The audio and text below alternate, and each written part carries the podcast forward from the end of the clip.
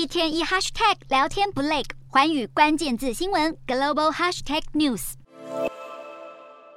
由俄罗斯、印度和中国组成的东方二零二二联合军演，从九月一号到七号在俄罗斯东边海域登场。俄中两国在日本海进行实弹射击，引发日本强烈不满，再次掀起区域安全隐忧，也凸显俄中两国军事日益深化的关系。今年的 G20 领袖峰会将在十一月十五号在印尼巴厘岛登场，美国总统拜登预期会到场，而外界纷纷关注俄罗斯总统普丁以及中国国家主席习近平是否也会出席。出现美中俄三国元首同台较劲的场面。虽然印尼总统佐科威八月受访时曾表示，习近平和普丁都说过会出席，但克里姆林宫日前表示，普丁是否出席还必须考虑安全和地缘政治等因素再决定。而中国外交部发言人汪文斌被问到习近平是否出席，回答也是模棱两可。因应美国众议院议长佩洛西访台以来，中国军方在台海周围动作频繁。无人机频繁侵扰台湾外岛。美国媒体报道，拜登政府计划要求国会同意一项十一亿美元（约新台币三百三十七亿元）的对台军售案。不过，中国八月三十一号才再度重申，